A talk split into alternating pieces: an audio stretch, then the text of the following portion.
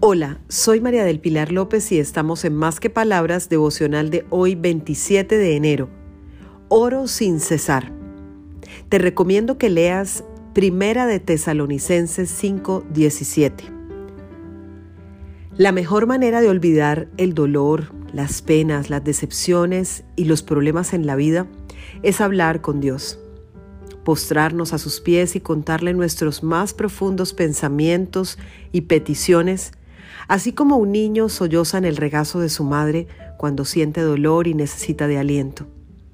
En ese lugar seguro podremos experimentar su insondable amor y ternura. No importa lo que estés viviendo hoy, siempre será la mejor opción hablar con quien te creó y con quien más te conoce. Jamás te juzgará y estará feliz de poder aliviar tu tristeza. Feliz día para todos, para que conversemos más que palabras.